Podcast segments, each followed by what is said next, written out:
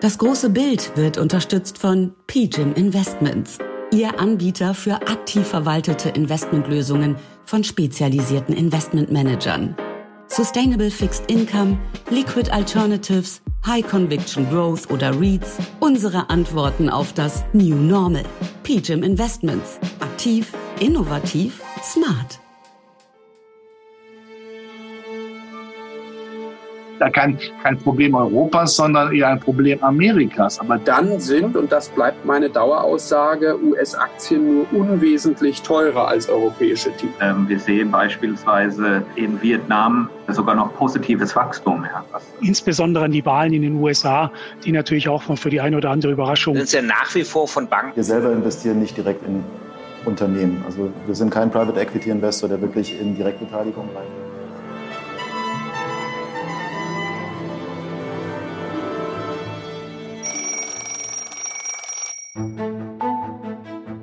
Das ist das große Bild. Der gemeinsame Podcast des Private Banking Magazin und ETA Family Office. Mein Name ist Christian Hammes und ich führe auch dieses Gespräch aus meiner Perspektive als Family Officer, Beirat und Treasurer. Und ich heiße Sie ganz herzlich willkommen. Bevor wir uns auch in dieser Folge wieder mit den Kapitalmärkten beschäftigen, ist mir folgender Hinweis wichtig. Die Gespräche, die ich in diesem Podcast führe, sind zum einen ohne jegliche Gewähr und zum anderen keine Anlageberatung. Erst recht nicht für bestimmte Finanzprodukte. Aus allem, was Sie hier hören, können Sie sich Ihr eigenes großes Bild erzeugen. Und dabei wünsche ich Ihnen jetzt viel Spaß, wann und wo immer Sie uns zuhören. Herzlich willkommen in der 13. Staffel im großen Bild, liebe Leserinnen und Leser des Private Banking Magazins, liebe Hörerinnen und Hörer des großen Bildes. Willkommen zurück, willkommen zurück am Jahresbeginn 2023, in dem wir noch immer mit einem Angriffskrieg in Europa konfrontiert sind, der auf der ganzen Welt spürbar und messbar ist in Form von Inflation und Mangelerscheinungen, indem wir noch immer mit einer Pandemie kämpfen, vor allen Dingen aktuell gerade in China, und indem unsere Wirtschaft durch dieses Gestrüpp an Inflation und dazu passender Zinspolitik navigieren muss. Und wir müssen uns als Investoren fragen, wie wir taktisch, strategisch und säkular aufgestellt sind. Taktisch, weil wir verstehen wollen, wie wir in den nächsten Monaten unseren Risikoappetit an die aktuelle Weltlage anpassen strategisch, damit wir wissen, auf welchem Weg wir zu einem ganz bestimmten Verzinsungsziel oder Renditeziel kommen. Und säkular, damit wir die Kräfte verstehen, die unsere Welt langfristig in den nächsten 10, 15, 20 Jahren verändern und auch unsere Wirtschaft umbauen werden. Es wird also höchste Zeit, zu Beginn einer neuen Staffel mit Robert Halver zu sprechen. Freuen sich auf ein neues Weitwinkelgespräch, in dem wir viele, viele Themen, natürlich auch die Politik tangieren werden und machen Sie reiche Beute. Viel Spaß dabei.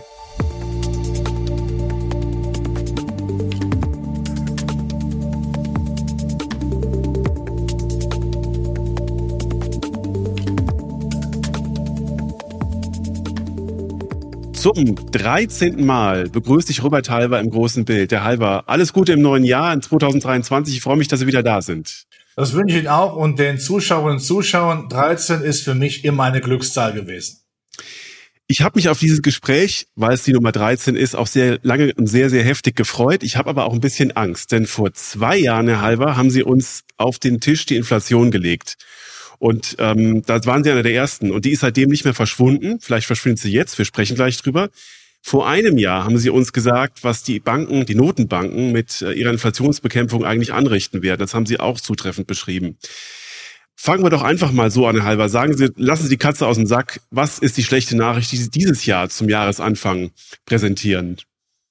Ja, im Augenblick äh, suche ich noch die schlechte Nachricht. Die schlechten Nachrichten sind, dass viele noch der Volkswirte ja quasi apokalyptische Reiter sind und teilweise ja einen Untergang Europas sehen. Das sehe ich jetzt nicht. Äh, ich glaube, wir haben genug äh, schlechte Nachrichten 2022 gehabt. Wir haben weiterhin diese Krisen Aspekte ganz klar, aber diese Krisenaspekte, wie ich finde, die verlieren dann doch an Wirkung. Allen voran die Inflation und äh, auch die Konjunkturängste. Und dann ist das eher eine positive Nachricht. Das heißt, ähm, für dieses Jahr, das liebe Zuhörerinnen, ja, das heißt also, liebe Zuhörerinnen, liebe Zuhörer, ähm, Herr Halver steigt dieses Jahr nicht mit einer Katastrophenmeldung ein. Und das ist prima, das ist schon mal gut. Ähm, und wir haben ja auch einen ganz guten äh, Jahresauftakt gesehen, insbesondere an den europäischen Börsen. Und ähm, Sie haben das in Ihrer Kolumne so wunderbar beschrieben. Ähm, sind wir äh, kurzsichtig oder weitsichtig oder sind wir krisenblind? Und ähm, das müssen wir mal einordnen. Wir haben in Europa jetzt zum Einstieg erstmal fallende Energiepreise gesehen. Die Inflationserwartung, aka Inflationsängste, sind ganz stark zurückgekommen. Ähm, ja, machen diese Daten jetzt schon einen Konjunktursommer? Nein, noch nicht. Eine Schwalbe macht ja noch keinen Sommer, das wissen wir auch. Aber ich sprach eben davon, dass viele Krisensymptome sich abmildern. Und wenn wir dieses Jahr davon ausgehen können, dass sich die Inflation halbiert, dann sind wir immer noch oberhalb der zwei Prozent. Das ist ganz klar, sage ich auch sehr deutlich. Aber das wäre schon mal eine, ein Schritt in die richtige Richtung und mehrere Schritte. Wir wissen ja auch alle, äh, dass die EZB ja nicht unbedingt die größten Gelüste immer daran sieht, die Zinsen zu erhöhen. Sie wird in diesem Jahr sagen, na ja, wenn die Inflation runterkommt, wenn der Euro stärker geworden ist, wenn die Rohstoffpreise äh, sich zumindest nicht mehr so galoppierend nach oben bewegen, dann haben wir Inflationsentspannungen. Und die Diktion ist ja teilweise auch schon angelegt nach dem Motto, na die Zinserhöhungen, die wir haben, die müssten ja zuerst mal wirken. Das heißt, wir wollen ja jetzt nicht äh, überreizen, sonst haben wir ja ein ernstes Problem. Natürlich da schwingt immer mit, Europa hat ein Verschuldungsproblem, Europa hat ein Kulturproblem, wir haben ein Infrastrukturproblem, wir haben ein Klimaschutzproblem, wir haben ein Problem der Mangel des, des mangelnden Zusammenhalts. Und das wird ja gerne in Europa immer mit möglichst äh, günstigem, billigem Geld dann auch äh, geheilt, sodass dann hier eine Entwicklung eingetreten, äh, äh, eintreten wird, dass wir sagen können, in den USA Mitte des Jahres bei 5,25 Prozent äh, Leitzins äh, in Europa, dann maximal bei 3,75 Prozent, dann wäre Schluss. Dann haben wir doch keine Zinssenkungsfantasie, aber wir können zumindest sagen, es geht nicht weiter hoch. Und das schon eine gewisse, hat eine gewisse Bedeutung auch für die Märkte. Übrigens, wenn Mitte des Jahres der große Blick nach Amerika oder der kurze Blick, ähm, die Zins, Leitzinsen real positiv sind, ist das sicherlich nicht gut für die Wirtschaft. Wir haben ja gerade in Amerika äh, eine technische Rezession mindestens vor uns, ja, und da muss man da nicht nachlegen. Und was ich immer wieder sehr klar sage, ich kann nicht erkennen, dass ein Fettpräsident zum Auftragskiller der Konjunktur werden wird. Man wird dann zur Not sagen, dann lassen wir ein bisschen mehr Inflation zu, aber dass wir die Inflation wirklich auf zwei Prozent runterstutzen und damit gleichzeitig die Konjunktur an die Wand fahren, äh, das ist nicht das Amerika, das ich kenne. Das heißt, die große Frage ist jetzt tatsächlich so zum Jahresanfang, ähm, und wir hören das jedes Jahr. Äh, Europa wird dieses Jahr wegen der günstigeren Bewertung, auch wegen ausnahmsweise mal besserer Voraussetzungen den amerikanischen Markt outperformen. Ähm, es gab immer irgendwelche Dinge, die das verhindert haben. Wie sieht denn das dieses Jahr aus, wenn Sie jetzt diesen klaren Blick auf die USA haben? Ja, wir haben ja ein zyklisches Europa immer noch. Wir haben sehr viele äh, Konzerne aus dem Industriezeitalter nach wie vor. Und wenn die Konjunktur weltweit anspringt, dann schaut man zuerst nach Europa. Wir hatten große Angst eben für Europa, nicht ich, aber viele Volkswirte, um Gottes Willen, was passiert mit Europa? Die extrem hohen Rohstoffpreise, die mangelnde Energieversorgung äh, mit Gas und so weiter, ähm, kann überhaupt Europa überhaupt noch wachsen. Jetzt stellen wir fest, na ja, die Gasspeisen sind gefüllt. Das ist keine Entspannung, das sage ich auch dazu, aber zumindest kommen wir jetzt mal über den Winter, um es so zu sagen. Und natürlich kommt noch der Gamechanger dazu, China. Mhm. Wenn China aufmacht, was sie ja vorhaben, auch unter Inkaufnahme sicherlich vieler, vieler Corona-Toter. Äh, ja, die Chinesen sehen das pragmatischer. Aber wenn China jetzt wirklich die Herdenimmunität anstrebt, im Schweinsgalopp weil sie aufmachen, hat das natürlich gerade für die Exportnationen in Europa, in Deutschland äh, schon eine sehr positive Konsequenz. Wir kommen endlich an die Vorprodukte und können die Aufträge, die wir hier haben, die haben wir ja, ist nicht so, dass wir keine Aufträge hätten, auch abarbeiten. Denn nur mit Abarbeitung der Aufträge kann ich Rechnungen schreiben. Und das ist ja der Lustgewinn, der damit verbunden ist. Und zeitgleich macht natürlich auch China wieder auf als Absatzmarkt. Das hilft dann definitiv auch. Und wenn eben dann die Refinanzierung nicht apokalyptisch teuer wird, das wird der EZB nicht machen, machen können, äh, dann glaube ich, hat Europa schon eine gute Chance, in diesem Jahr zumindest an Amerika ranzureichen. Ob das dann das ganze Jahr äh, laufen wird, das glaube ich in der zweiten Jahreshälfte nicht. Dann kommen auch die Amerikaner wieder, weil dann die Hightech-Werte wieder laufen. Und wie gesagt, äh, die Zinssenkungsfantasie würde ja zuerst in den USA dann starten. So Ende des Jahres werden wir das sicherlich dann spielen oder in der zweiten Jahreshälfte. Und das ist dann für die Hightech-Werte natürlich im Grunde genommen der Turboantrieb. Mhm. Also wenn wir jetzt mal äh, das Szenario ähm, äh, nach vorne denken und das so der Erwartung des Marktes entspricht, dann äh, gibt es von der Seite eine relativ klare Abmeldung stückweise und ähm, das wäre in der Tat positiv. Aber Sie haben den Überraschungsspieler im ganzen ähm, Zusammenhang genannt, China, wie ich finde. Wir haben ja im Prinzip, oder China hat ja im Prinzip alles abgeräumt, was auf diesem Parteikongress ähm, kommuniziert worden ist. Geopolitisch, Corona-politisch, ähm, konjunkturpolitisch gab es auch ganz viele äh, neue Maßnahmen, die die Wirtschaft gestützt haben. Sie haben, als wir zum letzten Mal gesprochen haben, den Chinesen ein schlechtes Zeugnis ausgestellt und haben das ja. auch aus der Perspektive ja. der europäischen Investoren sehr kritisch dargestellt. Jetzt gehen wir vom Jahr des Tigers in China zum Jahr des Hasen über. Lächelt der Hase freundlicher und bietet den Investoren ein besseres Bild? Oder profitieren wir lieber als Investoren davon, dass China konjunkturell aufmacht, indem wir uns auf europäische und amerikanische Unternehmen stützen.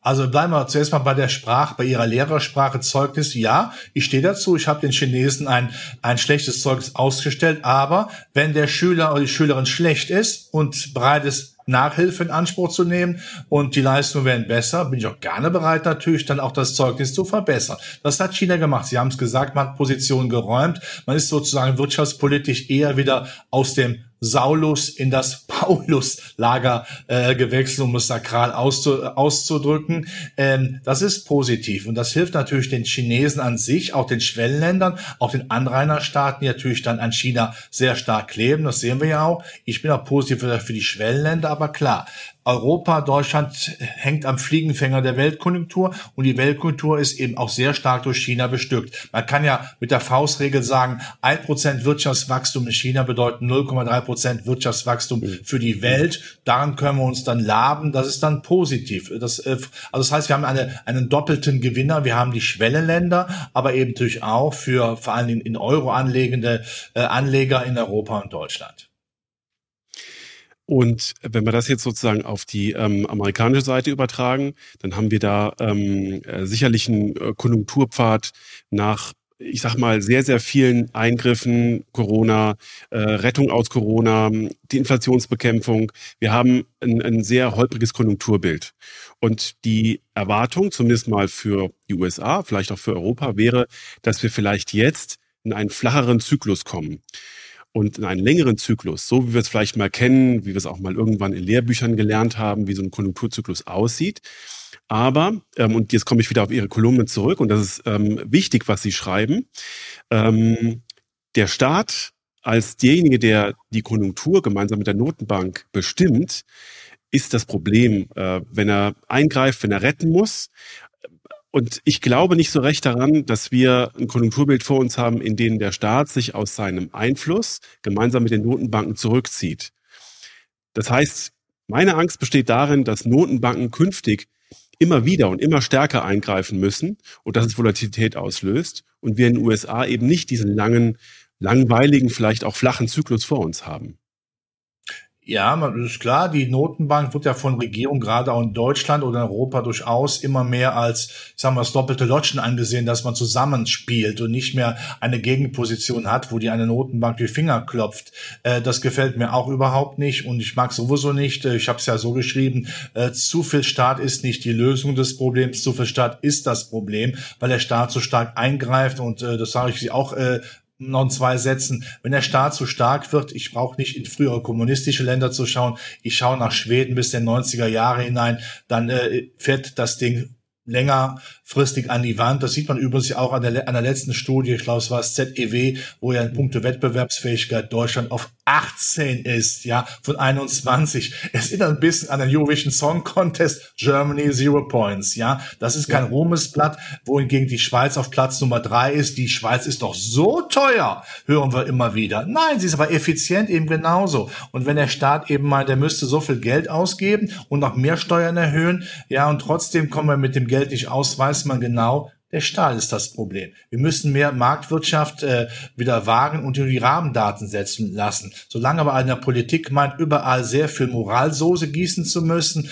und an sich das Gute im Menschen anzustreben. Und das Gute im Menschen ist aber nicht immer das, was für Wirtschaft richtig ist. Man muss alles dafür tun, dass die Wirtschaft gut läuft. Dann haben wir nämlich auch gute Menschen mit vernünftigen Arbeitsplätzen und äh, nicht nur äh, Leute, die sich festkleben oder ein Lützerath im Grunde genommen äh, äh eine Vision anstreben, obwohl sie politisch schon längst beschlossen worden ist. So, das dazu, das muss man eben auch dazu sagen. Also ich wusste, dass das erwähnen.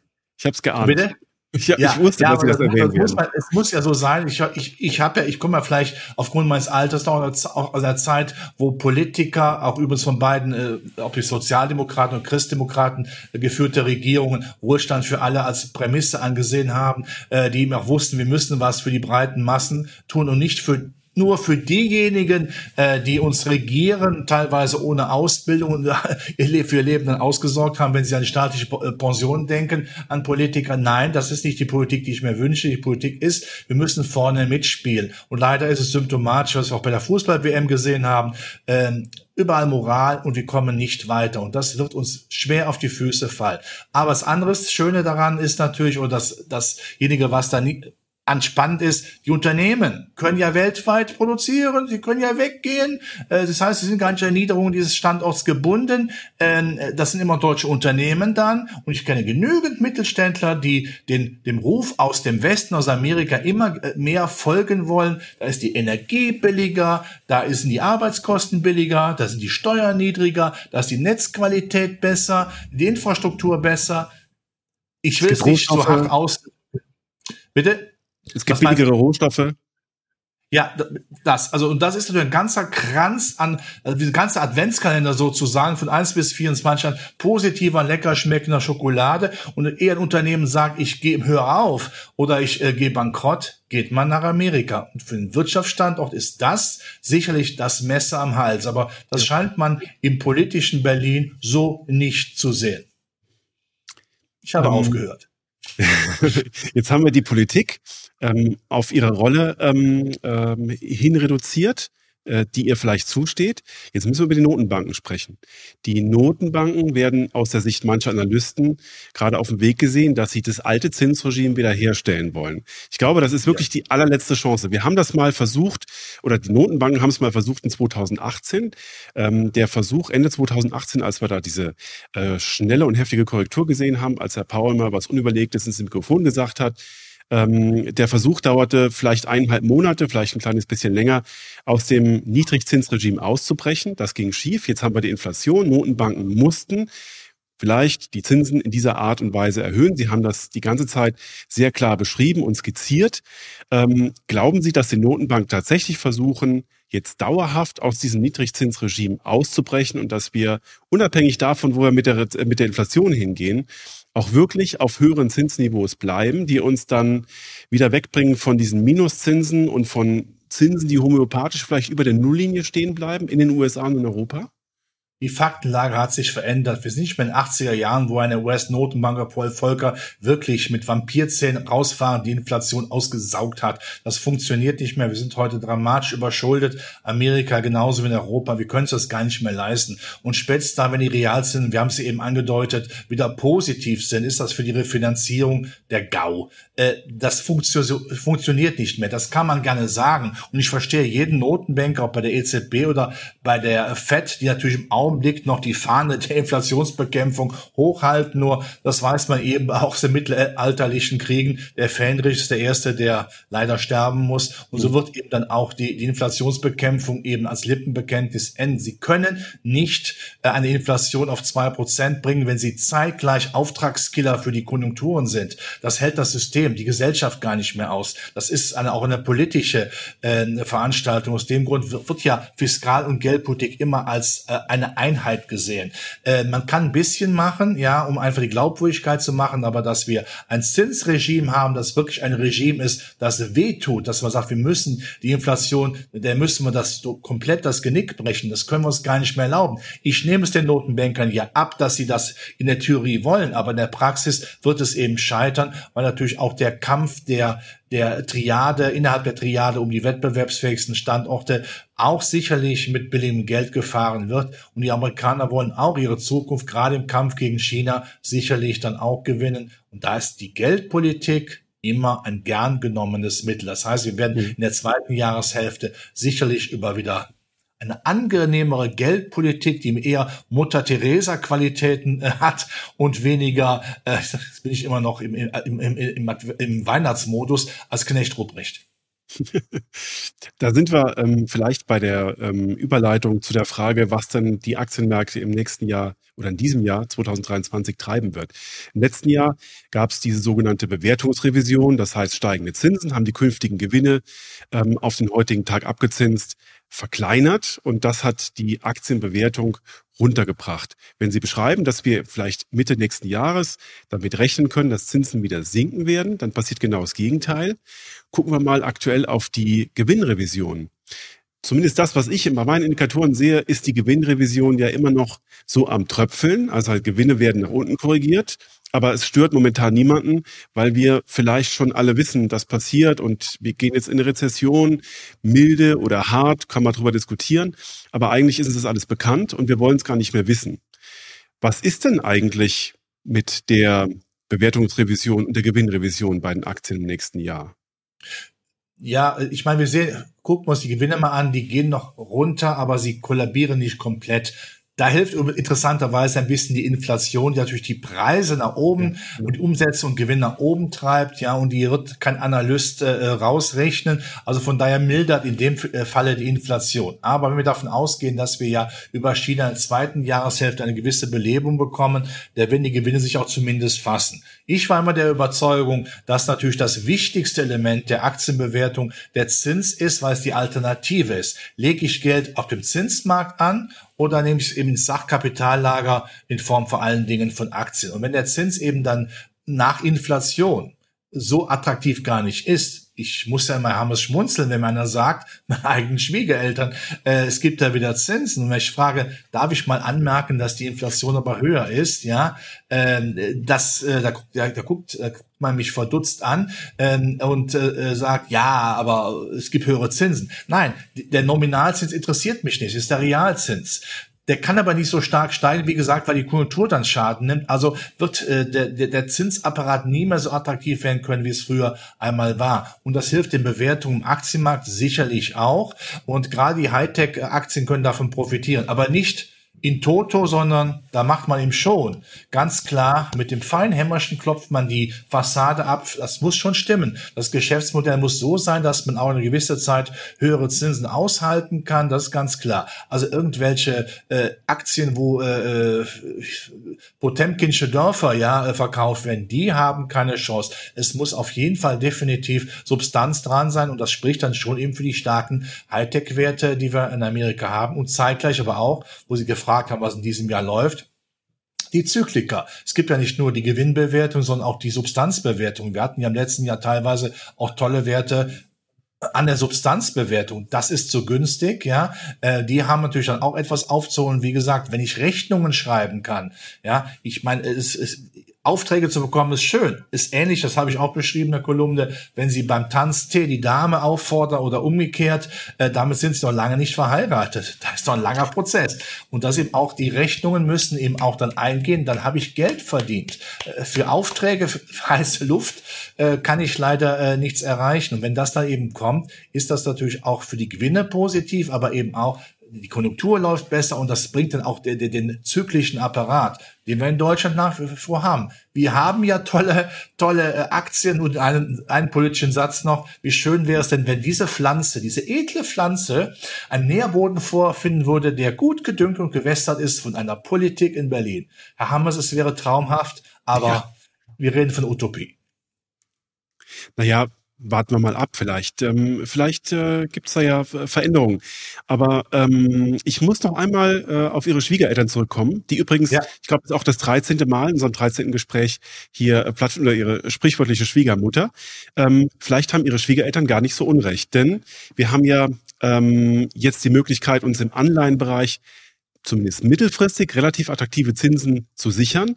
Gleichzeitig kommt die Inflationserwartung, ob die so eintrifft, wissen wir noch nicht, aber die Inflationserwartung für Europa ist ja wirklich seit Jahresanfang eingestürzt. Wir sind jetzt, wenn wir uns Inflationsversicherungen für in 12 oder in 24 Monaten angucken, bei etwa 2,4 Prozent. Das kennen wir gar nicht mehr, das Niveau wirklich runtergekommen. Und dann hätten wir eine positive Realrendite im Euroraum über Anleihen. Wow. Das ist doch eine Konkurrenzsituation. Ja, aber, aber, aber dann schließt sich ja der Kreis. Da haben wir wieder das kulturelle Problem, dass die Refinanzierung für die Unternehmen zu teuer wird. Das heißt, wenn die Inflationserwartungen runterkommen, äh, können Sie sich vorstellen, wir haben bei der EZB ja die können ja im Kreis lachen dann und werden dann sagen, ja. hurra, wir können vielleicht machen gar nichts mehr und vielleicht können Ende des Jahres sogar die Zinsen wieder senken, verweisen wir auf den starken Euro. Das ist ja das, was gemacht wird, weil eben ja auch dieses, dieses Zusammenhalt Fiskal- und Geldpolitik, das wird ja von der Mehrheit der Regierungen auch gewünscht und gerade von Regierungen, die auch äh, überschuldet sind. Wer wollte den edlen Retter denn äh, vom Hof jagen, wenn er einem quasi äh, als Verdurstender das Wasser bringt? Das ist ja auch klar. So, also von daher äh, ist das eben dann äh, kein langfristiger Effekt, dass man sagen kann, ich muss jetzt äh, wirklich Zinspapier haben. Natürlich haben sie, hat doch nicht, ich habe auch selbst Zinspapiere, aber eben nicht so, sondern so. Einfach eine Liquiditätsreserve, das sage ich ja auch nicht. Aber eben, dass man nicht jetzt händeringend wie meine Schwiegereltern, nach einem Alibi sucht, um nicht Aktien haben zu müssen. Das ist nämlich auch das, dem Motto, nee, jetzt suche ich händeringend nach Alibis und das ist faszinierend, was man teilweise hört, um dann eben keine Aktien zu haben. Aber vielleicht kann man an der Stelle auch mal ähm, durchaus eine Unternehmensanleihe anpacken, wenn die Bonität besser wird, weil man wieder Rechnungen schreiben kann, ist da ja auch durchaus ein gewisser Hebel äh, dabei. Es muss ja nicht immer nur das Festgeld sein oder die Staatsanleihe. Natürlich, warum sollte man nicht auch mal überlegen, Mensch, Italien, die gehen nicht von der Eurofahne, das verhindert man. Vielleicht kann man da auch mal äh, zufassen. Die haben ja durchaus attraktivere Zinsen als in Deutschland, denn bankrott gehen lässt man sie ja nicht, auch wenn sie natürlich von der Bonität her nicht so sind wie Deutschland. Aber wir wissen ja, die Welt hat sich ja gedreht. Also absolut. Rein taktisch betrachtet ist das vielleicht gar keine schlechte Idee, ähm, wenn das eintrifft, was Sie beschreiben, dass die EZB die Zinsen sowieso wieder senken muss, um äh, die Refinanzierung der Unternehmen äh, zu ermöglichen, dauerhaft, dann ähm, haben Sie lang. Bitte? Und dann des Staates natürlich, der Staat. Ja, genau, richtig. Dann haben Sie ähm, mittelfristig, sagen wir mal, fünf, sechs, sieben Jahre lang laufende Unternehmensanleihen zu einem relativ attraktiven Zinsniveau, das Sie heute einkaufen. Zinsen werden gesenkt, die Kurse der Anleihen steigen sogar noch, juche. Also das ist ja gar nicht so ähm, unspannend, wenn man das mal taktisch zwischendurch einbaut und ähm, ja. mitnimmt. Ähm, aber äh, Sie haben schon äh, die Zinsdifferenz zwischen den USA und Europa angesprochen. Und das hat dafür gesorgt, dass der Euro-Dollar-Kurs äh, der eine Achterbahn hinter sich hat, jetzt aktuell sehr zugunsten des Euro wieder läuft. Und die große Frage ist ja, mit langfristigen Perspektiven für beide Regionen, wohin kann das führen? Wir sind jetzt beide keine Währungsprognostiker und das kann man auch gar nicht, aber wir können uns ja trotzdem überlegen, logischerweise bleibt der Euro denn jetzt in dem Umfeld stark? Also können wir uns da behaupten? Oder ist es ein temporärer ähm, Zwischengesang, der ähm, mal gut aussieht, aber eigentlich haben wir mit unseren Wachstumsperspektiven und unseren Zinsperspektiven in Europa gar keine Chance, dass wir uns da langfristig auf dem Bewertungsniveau Euro-Dollar bewegen können. Wie kann man Richtig, das denn man muss kurz, kurz- und langfristig unterscheiden. Im Augenblick profitieren wir davon, der Euro, dass in Amerika nicht mehr diese massiven Zinssteigerungen kommen.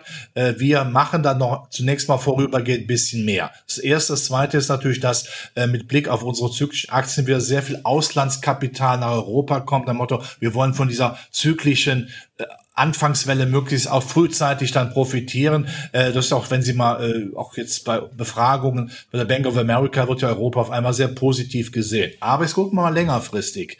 Wir werden, wenn wir, ich bin wieder bei der Politik, lieber Hermes, was soll ich denn machen? Aber wenn wir weiterhin äh, wirklich versuchen, mit Brachialgewalt Wachstumspotenziale klein zu halten, indem wir alles zerreden, nur ideologisch betrachten und ich sage, komm, das fassen wir jetzt mal an. Ich bin ein glühender Anhänger des Klimaschutzes. Werden wir ihn auch marktwirtschaftlich nutzen, um Wachstumspotenziale zu haben? Ja, dann ist das toll. Nur dazu muss man auch die entsprechenden Schritte machen. Aber solange es durchaus Politiker gibt, die äh, eine Wachstumsschrumpfung als gesund erkennen, ja, äh, dann kann ich aber auch nichts mehr sagen. Dann kann ich nur sagen, wir sind in der Abteilung Lachen Sie mit Stan und Olli, ja, aber das macht dann auch, ist dann auch nicht unbedingt lustig. Also daran muss man arbeiten, dass Europa sagen kann, was bieten wir der Welt an? Aber wenn die Steuern hoch sind und weiter erhöht werden sollen, wenn Energieunsicherheit auch nur im entferntesten eine Rolle spielt und die Amerikaner seit Jahren ihre Strompreise de facto nicht erhöht haben, ja, dann muss man leider sagen, äh, dann wird Europa eben hier Probleme haben, aber nochmal getrennt. Der Wirtschaftsstandort ist das eine, aber das andere sind die Unternehmen, die natürlich in Deutschland und Europa stattfinden. Das muss also den Börsen nicht unbedingt was Negatives ausmachen, aber für einen Euro wird es dann längerfristig nicht so gut aussehen. Die amerikanische äh, Währung wird nicht kaputt gehen. Ja, also ich, ich bin immer der Meinung, Amerika fällt immer wieder, trotz all ihrer Probleme, ist auch eine gespaltene Nation. Wollen die, die ja nicht Amerika über einen grünen Klee loben, aber sie fallen immer wieder auf ihre Füße zurück, äh, wirtschaftlich und Europa ähm, hat größte Mühe, natürlich auch die ganze, ich sag mal, diese ganze Sippe, diesen Hühnerhaufen zusammenzufassen und äh, äh, mit einer mit einer Stimme zu krähen. Es fehlt ja auch der vielleicht der Leithahn, will ja auch keiner sein, äh, akzeptiert, äh, akzeptiert ja auch keiner, aber so haben wir es noch mal schwieriger, um gegen China und Amerika mitzustinken. Obwohl ähm, wir genug, obwohl wir genügend China, Hühnermist hinterlassen. Richtig. Aber zwei Abers äh, zu Ihren ähm, Ausführungen, die mir da einfallen.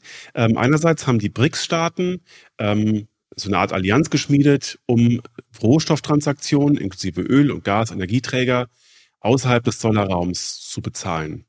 Und die große Frage ist, ob das eine Maßnahme ist, wenn man sich mal überlegt, wie viel Prozent der Weltbevölkerung unter diesem Regime bezahlen, ihre Energiekosten bezahlen. Wenn das außerhalb des Dollars passieren soll, was das langfristig für den US-Dollar bedeutet. Und die Idee ist ja ganz klar, den Dollar in seiner Bedeutung zu schwächen. Das ist auch ideologisch geprägt, das wissen wir. Aber ist das aus Ihrer Sicht ein realer, ein reales Risikoszenario für die Bedeutung des Dollars, die Sie gerade beschrieben haben?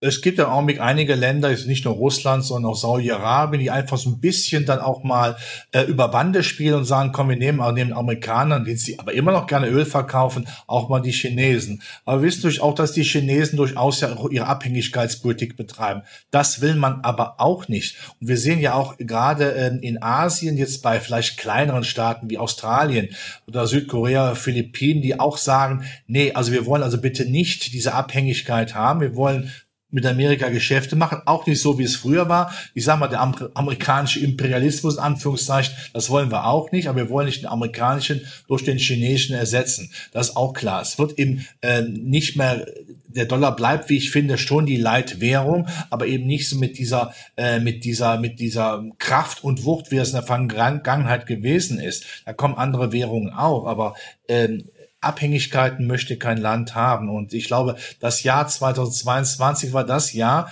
äh, wo viele Länder gemerkt haben, oh, wir gehen hier in eine Abhängigkeit Richtung China, die wollen wir so aber auch nicht haben. Das heißt, so wird dann quasi um die Schwellenländer so ein bisschen geworben, auch aus europäischer Sicht, aber aus amerikanischer Sicht dem Motto, wer hat die größte Mitgift, wer äh, bietet auch Mitspracherechte, Rechte, ist ja okay, aber Abhängigkeiten in dem Sinne will man nicht mehr haben. Mhm. Nicht so stark, nicht auswechseln, Amerika gegen China. Okay, ähm, das war wichtig, dass wir das nochmal festgehalten haben. Der zweite Punkt, äh, das zweite Aber war, ähm, dass Sie ähm, gesagt haben, das haben Sie im letzten Gespräch auch schon mal erwähnt, dass es Politiker gibt, die die Wirtschaft zurückschrumpfen wollen. Ich, ich weiß nicht, wen meinen Sie denn damit? Also ich kenne, ich kenne diesen Debattenbeitrag von Ulrike Hermann, ist aber keine Politikerin, die tatsächlich als Szenario beschreibt, dass man sich sozusagen ökologisch gesund schrumpft ähm, in die 60er Jahre. Aber Politiker können das ja nicht ernsthaft äh, sagen, egal welcher Partei sie angehören. Ja, ich meine, äh, äh, dennoch, ich nenne ja keine Namen, aber dennoch gibt es ja durchaus äh, Bestrebungen zu sagen, Wirtschaftswachstum heißt immer auch sagt man ja, mehr Klimaverschmutzung, das äh, wollen wir dann äh, äh, so nicht mehr haben. Das heißt, mit gutem Beispiel geht Deutschland voran. Äh, wenn wir eben uns auch einschränken und die anderen machen das mit, ist es ja sinnvoll. Nur erstens machen es die anderen nicht mit. Ja, im Gegenteil, wenn sie sehen, was an Kohlen, Gas und Atomkraftwerken noch weltweit geplant ist. Und, und zweitens, äh, ein Wohlstandsverlust heißt auch immer Demokratie Gefährdung. Machen wir uns bitte überhaupt nichts vor. Ja. Wir haben sowieso ja. eine Stimmung im Land, auch in Deutschland. Ich meine, ähm, man spricht ja nicht nur unter Bankern oder äh, mit ihnen oder mit Medien, man spricht ja auch äh, mit dem ganz normalen ich bin, ich bin ja auch normal, aber also im Gespräch auf der Straße oder bei Freundeskreis, ähm, das gibt's ja schon eine gewisse diffuse psychologische Belastung, äh, die Mieten äh, steigen äh, und äh, die Nebenkosten steigen und äh, äh, es funktioniert alles nicht mehr so, wie es mal gewesen ist. Das ist nicht gut. Wenn man auch im Wohlstand rüttelt, ja. Ähm, übrigens Wohlstand Wirtschaftswachstum schafft ja erst auch die Mittel, um auch äh, weiter in technologisch sich äh, zu entwickeln. Und äh, ich habe ja nichts gegen Klimaschutz, mhm. aber bitte damit mehr Nachdruck. Nicht zuerst mal sagen, am deutschen Umweltwesen soll die Welt äh, genesen. Das wird nicht funktionieren.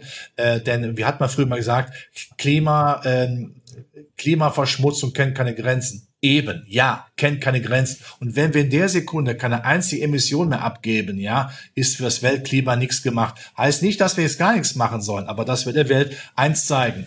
Die Deutschen machen mit Klimaschutz gute Geschäfte, haben wirtschaftlichen Erfolg. Das ist ein klasse Ansatz. Wenn wir den hinkriegen, aber es muss man dann auch wirklich wollen und einfach mal diese Bretter vom Kopf, die manche haben, abnehmen und wieder sagen, dass wir Wohlstand für alle mit Ludwig Erd, mit Industriepolitik gemacht haben, das müssen wir auch mit Klimaschutz hinkriegen. Das wäre für mich ein Ansinn der Politik, was umgesetzt werden müsste. Die Nebenkriegsschauplätze, die bringen die Leute davon ab. Das kennen sie. Ich bin, ich habe es auch jetzt zweimal erlebt in den letzten äh, zwei Wochen, dass ich wegen ähm, plötzlichem Klebstoff auf der Straße nicht weitergekommen bin. Ich will nicht beschreiben, was Autofahrer links und mir rechts und links geschrien haben, gebrüllt haben. Damit erreicht man es leider nicht. Ja, aber damit sehen wir schon, dass die Debatte ziemlich aufgeheizt ist. Ich glaube, ja. was, was Sie auch schon kritisiert haben in unseren Gesprächen, ist, dass die, äh, dass die Deutschen sich technologisch einfach beschränken bei dem Weg in die Nachhaltigkeit und ja. von bestimmten Technologien ja. abschneiden. Was total schade ist, weil wir bestimmt in anderen, mit anderen Technologien auch ähm, Ingenieurmöglichkeiten hätten, ähm, äh, einen besseren Weg in die Nachhaltigkeit zu gehen und breiter aufgestellt Energie zu gewinnen. Das ist sicherlich ein, ein Kritikpunkt und den teile ich absolut. Ähm, bei, wenn wir jetzt mal gedanklich nach Lützerath gehen, äh, diese, diese ähm, emotional sehr aufgeheizte Debatte. Larry Fink hat heute ein Interview gegeben ähm, in Davos, in dem er auch gesagt hat, wie sehr er angegriffen wird für seine ähm, ESG-Politik. Ähm, und das, das ist so, dass jeder darauf emotional und wir da irgendwie auch so ein bisschen ähm, ähm, bipolar aufgestellt sind. Die einen sind offen, die anderen sind beschränkt und wie auch immer. Und zumindest versucht man sich da immer in Ecken zu stellen und, und anderen in Ecken äh, andere in Ecken reinzustellen. Das ist, das ist ein bisschen schade. Ich glaube aber, dass wir ähm, am Ende des Tages, wenn diese Inflation wieder zurückkommt, eigentlich gar keine so richtigen Effekte haben. Also die Energie ist nicht viel teurer geworden. Wir, wir reden viel, wir machen uns Angst, aber viel passiert ist noch nicht. Und ähm, ich habe die Befürchtung, dass wir dann wieder staatliche Eingriffe sehen, die uns plötzlich und sprunghaft in nachhaltiges Wirtschaften reindrücken. Genau das Schreckensszenario, das Sie bei der Rolle des Staates auch schon beschrieben haben. Und das wäre schwierig äh, für Deutschland oder auch für Europa. Wir, wir sehen ja, was die EZB äh, mit ihren ähm, Katalogen vorgibt, zu mehr Kreislaufwirtschaft zu kommen. Und wenn wir da nicht gleitend, sondern sprunghaft reingeschubst werden, dann wäre das wirklich schwierig. Richtig, und wenn man das mal sagen darf, die früheren deutschen Tugenden, ja, ich sage das so. Zuverlässigkeit, Qualität, Leistungsprinzip. Das haben frühere Kanzler immer mit Vehemenz verfolgt, ob sie von der SPD oder von den Christdemokraten gekommen sind. Und das war absolut richtig, ja. Und so, das ist auch für mich ganz klar, nur marktwirtschaftlich mit dem Leistungsprinzip werden wir auch die Energiewende schaffen. Und wenn wir es geschafft haben, haben wir endlich wieder einen Exportschlager. Und wir können das. Es gibt Unternehmen, die können das bei uns. Wie gesagt, ich wiederhole mich jetzt, aber die brauchen eben den, den Nährboden gut gedüngt und gewässert. Ja. Nicht so viel und Staat. Die EZB, das sage ich auch noch gerade, äh, wenn immer gesagt wird, ein Staat kann nicht pleite gehen, solange die EZB alles finanziert. Das ist natürlich dummster, dummster Unfug, ja, dümmster Unfug, weil wenn das passiert, haben wir eine dramatische Inflation, weil da keine Gegenleistung dagegen steht, ja. Also das Leistungsprinzip können wir nicht aushebeln. Also und vom BAföG in die Rente, das wird nie funktionieren. Äh, nur bei ganz wenigen. Ähm, die, ähm, der Rückblick auf das Jahr 2022, das habe ich schon an anderer Stelle im großen Bild gesagt, ist, dass ähm, aus meiner Sicht das ESG-Jahr ähm, wirklich schlecht war. Also die, die Idee äh, der Nachhaltigkeit hat Schaden genommen durch die Regulierung der BaFin. Ich habe die, den Eindruck, dass die Vermögensverwalter einerseits, aber auch ihre Kunden andererseits sich um das Thema wirklich so ein bisschen rumgedrückt haben, weil natürlich ESG-Themen überhaupt nicht gelaufen sind letztes Jahr, sondern ähm, Rohstoffe, Energieträger sind gelaufen und äh, man will sich da nicht abschneiden. Und wir wissen, dass wir Rohstoffe und Energie brauchen, um die Welt auf Nachhaltigkeit umzustellen. Und wenn wir in der Zwischenzeit vergessen, ähm, den Treibstoff für den Umbau ähm, zu verteuern oder in, in den zu investieren, dann wird es schwierig. Wie ist denn aus Ihrer Sicht die Perspektive für nachhaltige Anlagen? Also das ist immer so ein Schleier, der hängt so diffus über naja, die Idee, äh, langfristig Geld am Aktienmarkt anzulegen, langfristig in Unternehmen zu investieren. Ähm, es wird auch so ein bisschen als Bürde wahrgenommen und auch so ein bisschen als Politikum und es wird schwarz-weiß gesehen. Wie schätzen Sie das denn langfristig ein? Man darf keine Zwänge ausüben, man muss mit, muss mit Anreizen machen. Das ist sehr, sehr wichtig, dass man das hinbekommt. Das haben wir eben auch schon besprochen. Und ähm, Sie haben vollkommen recht, äh, ESG ist zwar ein ist nicht gelaufen, hat auf die sogenannten Schmutzindustrien gesetzt. Ja, aber es liegt natürlich daran, dass das Material fehlt. Äh, versuchen Sie mal privat eine Wärmepumpe zu, äh, zu bekommen. Versuchen Sie mal ähm, zu schauen, ob denn irgendwo ein Windrad, auf, Windrad aufge, aufgebaut werden kann. Äh, auch da braucht man Material für. Das läuft dann eben noch nicht rund. Äh, dann gibt es natürlich auch, äh, man tut sich ja schwer auch in Europa, was ist denn jetzt äh, äh klimaneutral und was nicht. Atomkraftwerke, das ist ja auch etwas, was überhaupt nicht nicht äh, ausgegoren ist und klar ist, da fängt es ja eben auch an. Und äh, wenn man eben äh, merkt, ich kann eben mit den Schmutzindustrien jetzt Geld verdienen, dann ist das ein Vermögensverwalter. Das ist auch seine Aufgabe zuerst mal recht. Ja, also ist wichtig, dass man natürlich hier sagt, welche Anreize kann man denn geben? Ähm, was wir im Augenblick versuchen, ist Verbote. Das ist aber kontraproduktiv. Da versucht man, da sich drum herum zu, äh, zu schlängeln. Also mit Steuerleichtungen, äh, wenn man äh, umweltneutraler äh, agiert, da kann man vieles mitmachen, äh, mit den Anreizen, wie gesagt. Da müssen wir aber hinkommen. Man kann es nicht von oben nach unten befehlen. Das wäre Staatswirtschaft. Und Staatswirtschaft ist nie einem freien Unternehmertum überlegen. Nochmal, der Staat muss die Rahmendaten setzen, ganz klar. Er muss da sein. Soziale Marktwirtschaft. Aber die Marktwirtschaft an sich, der muss man auch Spielraum lassen. Und wenn man den Eindruck hat, in Deutschland wird das schwierig, dann haben wir das Problem, dass sehr viele Klimatechniker und äh, nach Amerika quasi angesaugt werden wie ein Staubsauger vom Magnet, weil sie da andere Plattformen haben, weil Amerika natürlich gerade das auch nutzen, für sich nutzen will. Und wir müssen aufpassen, dass wir dieses Know-how nicht wieder komplett verspielen, wie wir das früher schon gemacht haben, mit, mit Solartechnologie oder was weiß ich. Das ist äh, nicht schlecht, da müssen wir wieder hinkommen. Aber ich kann es nicht anordnen. Die Unternehmen hauen ab, sie hauen in den Sack, wie man in meiner Heimat nicht weit weg von Lützerath sagt. Jetzt haben wir einen großen Bogen gespannt. Wir haben ähm, unsere Diskussionsschlaglichter in ganz viele Ecken gelenkt und dafür bin ich Ihnen sehr, sehr dankbar. Wir haben von Ihnen zum Jahresauftakt keine schlechte Nachricht auf den Tisch gelegt bekommen, sondern eigentlich sind wir optimistisch. Aber Herr Halber, Schlussfrage. Was ist denn für Sie das größte Risiko, ähm, dass wir vielleicht nochmal in die Betrachtung einbauen müssen, damit wir nicht ganz so euphoriebesoffen in die nächsten Monate gehen, bevor wir wieder sprechen. Ja. Also ich bin nicht Euphorie besoffen, ich würde mich geläutert optimistisch nennen. Ich mhm. sehe ja die Probleme, ich bin ja nicht naiv, ich bin auch jeden Tag damit konfrontiert, wie wir alle. Äh, aber ich äh, versuche nicht nur die dunkle Seite jetzt über zu betonen, sondern auch sehen, wo könnten denn die Lichtblicke sein? Die werden eben dann auch heller.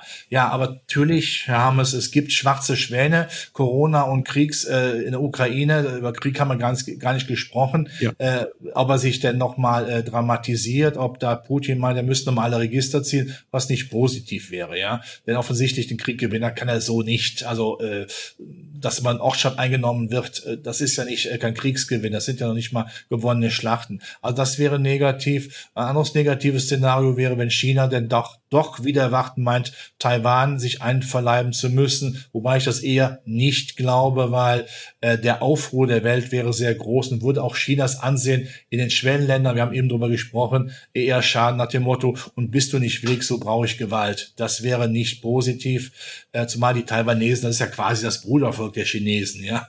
Es wäre ja so, als würden wir Österreich, ja, ja wir wollen ja, um Gottes Willen, wir wollen ja keinen Krieg. Ja, ja. Aber äh, äh, das wäre schlimm. Äh, aber äh, noch keine Besatzung. Aber dann wäre das ein Risiko und dass die Inflation dann doch wieder erwacht, nicht wirklich zurückkommt und wir dann äh, zwar Notenbanken haben, äh, die zwar nicht weiter erhöhen, aber die Inflation dann weiter steigt. Äh, aber das wäre nicht mein Hauptszenario. Das Hauptszenario ist, dass die Krisen abbröckeln, die fallen nicht in sich zusammen, sie bröckeln ab, aber das ist ja schon einiges wert. Und wenn wir einfach auch lernen, das glaube ich wichtig, nicht die Probleme der Welt aus der deutschen Brille zu sehen. Äh, wir haben Probleme in Deutschland, aber offensichtlich gibt es durchaus Länder, äh, wo die Wirtschaft eben nicht als Bafui betrachtet wird, sondern wo man sagt, wir wollen nach vorne, wir wollen Wirtschaftswachstum haben, weil es Wohlstand für viele bedeutet. Und zusammenfassend gesagt, es ist immer wieder schön, wenn der Schmerz nachlässt. Richtig. Der, der, der nachlassende Schmerz ist doch schöner, als wäre gar kein Schmerz da. Und ganz wichtig noch zum Schluss, die Erwartungshaltung ist ja so klein gewesen. Mhm. Ähm, man sieht, das ist, das kennen Sie, äh, wenn Sie auf eine Party eingeladen werden, wo Sie überhaupt keinen Bock haben hinzugehen und Sie da sind da und es ist dann doch schön, ja. Das ist natürlich viel lieber. Mir ist lieber, ich habe ein Jahr mit geringer Erwartungshaltung, als wenn man Holdrio äh, die Frage stellt, the sky is the limit, ja. Wir werden das sehen. Herr Halver, vielen, vielen Dank äh, für diese vielen Aspekte, die wir diskutieren durften. Ich freue mich darauf, wenn wir das in drei Monaten äh, das nächste Mal beleuchten. Ich wünsche Ihnen bis dahin weiterhin einen guten Jahresstart. Äh, wir lesen Ihre Kolumnen, wir lesen, was Sie analysieren und ich freue mich aufs nächste Mal. Vielen Dank. Ich danke Ihnen, Herr Hammers, und alles Gute. Gesundheit natürlich die wichtigste Anlageklasse überhaupt. Aber sehen wir ein bisschen optimistischer, weil ein bisschen Optimismus hält auch die Seele auf. Ja. Alles gut. Dankeschön. Ciao.